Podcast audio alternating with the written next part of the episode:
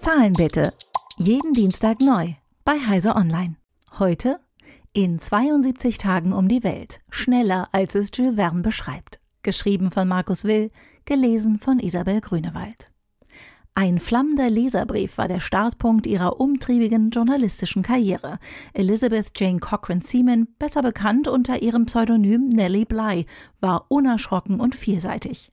Nicht nur, dass sie als Undercover-Journalistin manch Skandale aufdeckte, sie trat zudem eine Weltreise an, wie sie in Jules Verne's Bestseller In 80 Tagen um die Welt beschrieben ist, und unterbot die Reisezeit um satte acht Tage. Außerdem war sie Kriegsberichterstatterin im Ersten Weltkrieg und später sogar unternehmerisch tätig und ein Vorbild für viele Frauen.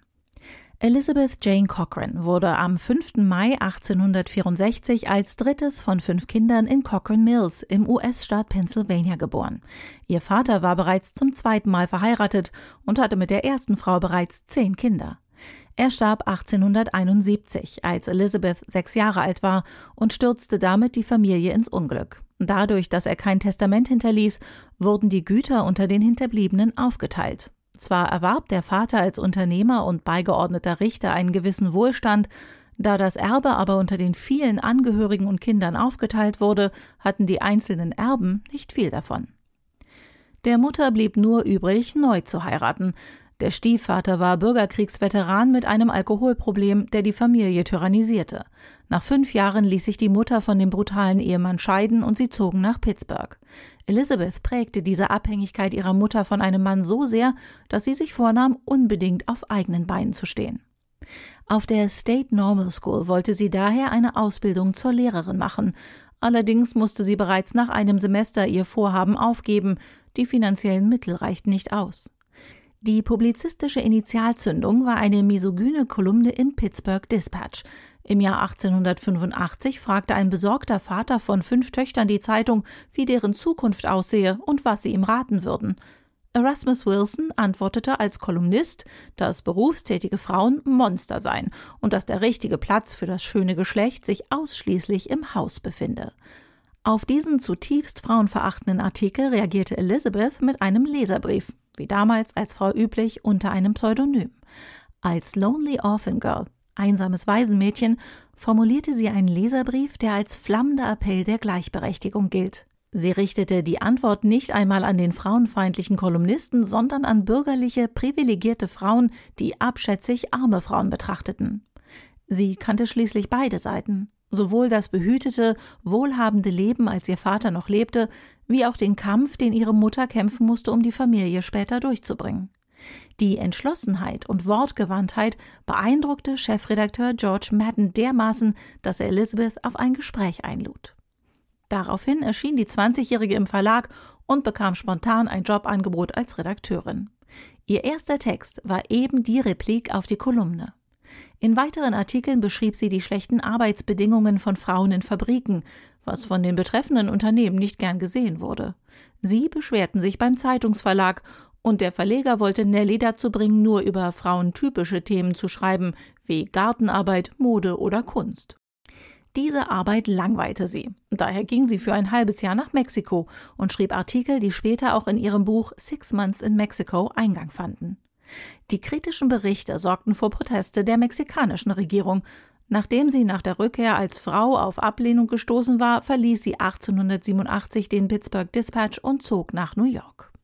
Sie bewarb sich bei der New York World, die Joseph Pulitzer Jahre zuvor übernommen und renoviert hatte. Gleich ihr erster Auftrag hinterließ Eindruck.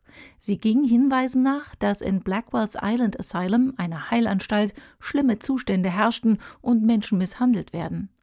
Mit einer geschickten Vorspielung einer Geisteskrankheit ließ sich Bly als Nellie Brown für zehn Tage in die Anstalt einweisen und brachte schlimme Zustände ans Licht. Blys Bericht sorgte dafür, dass die Unterbringung reformiert wurde. Sie prägte den Begriff des Girl Stunt Reporter und war damit eine Pionierin des investigativen Journalismus. Im Jahr 1888 kam ihr ein anderer Stunt in den Sinn. Sie wollte die Weltreise des Romans in 80 Tagen um die Welt in Wirklichkeit durchführen und die Reisezeit unterbieten.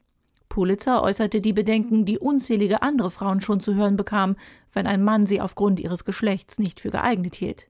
Sie bräuchte für die Fahrt einen Beschützer, zu viel Gepäck, sie spricht nur Englisch, als könne das nur ein Mann durchführen. Ihre Antwort packte Pulitzer an der Verlegerehre. Na gut, lassen Sie den Mann starten, und ich werde am gleichen Tag für eine andere Zeitung starten und ihn schlagen wohl wissend, dass sie das so auch durchziehen würde und ihm ein Scoop entginge, sicherte er Blei zu, dass sie in Frage käme. Und ein Jahr später war es soweit. Mit leichtem Handgepäck, robuster, wenige Stunden vor Abfahrt geschneiderter Reisebekleidung und Wechselunterwäsche trat sie die Reise an. Am 14. November 1889 um 9.40 Uhr legte das Schiff Auguste Victoria der Hamburg-Amerika-Linie mit dem Ziel England ab. Von dort aus ging die Reise nach Frankreich. Jules Verne besuchte Blei in seinem Wohnort Amiens. Über Italien ging es weiter nach Colombo im heutigen Sri Lanka, von da aus nach Hongkong, China, Japan, Singapur und über San Francisco nach New York. Nellie Bly hielt die Redaktion in der Heimat mit Telegrafennachrichten auf dem Laufenden. Längere Texte mussten über die Post versendet werden, was zu der damaligen Zeit oftmals mehrere Wochen dauerte. Während der Fahrt erfuhr sie, dass durch die Modezeitschrift Cosmopolitan die Journalistin Elizabeth Bisland auf die gleiche Reise geschickt wurde, um Blei zu schlagen. Anfangs war die Konkurrentin schneller unterwegs, aber letztlich kam sie vier Tage später an. Da die New York World täglich erschien, die Cosmopolitan viel seltener, war auch das mediale Aufkommen einseitig verteilt. Am 25. Januar um 15.51 Uhr Ortszeit fuhr der von Pulitzer gecharterte Zug in New Jersey ein. Nach 72 Tagen, 6 Stunden, 11 Minuten und 14 Sekunden endete die bis dahin schnellste Weltreise. Die Reise wurde ein medialer Hype und ihr touristischer Reisebericht als Around the World in 72 Days ein Bestseller.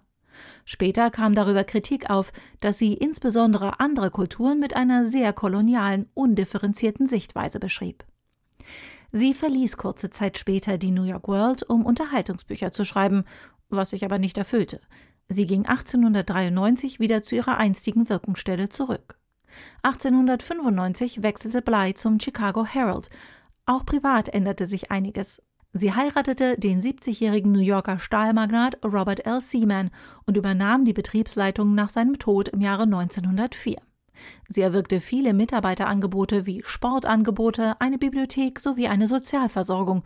Jedoch geriet das Unternehmen durch Betrügereien innerhalb des Betriebes in finanzielle Schieflage und musste Bankrott anmelden.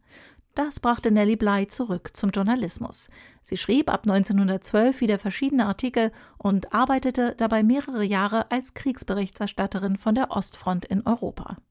Nellie Bly starb am 27. Januar 1922 im Alter von nur 57 Jahren an den Folgen einer Lungenentzündung. Zahlen bitte. Jeden Dienstag neu bei Heise Online.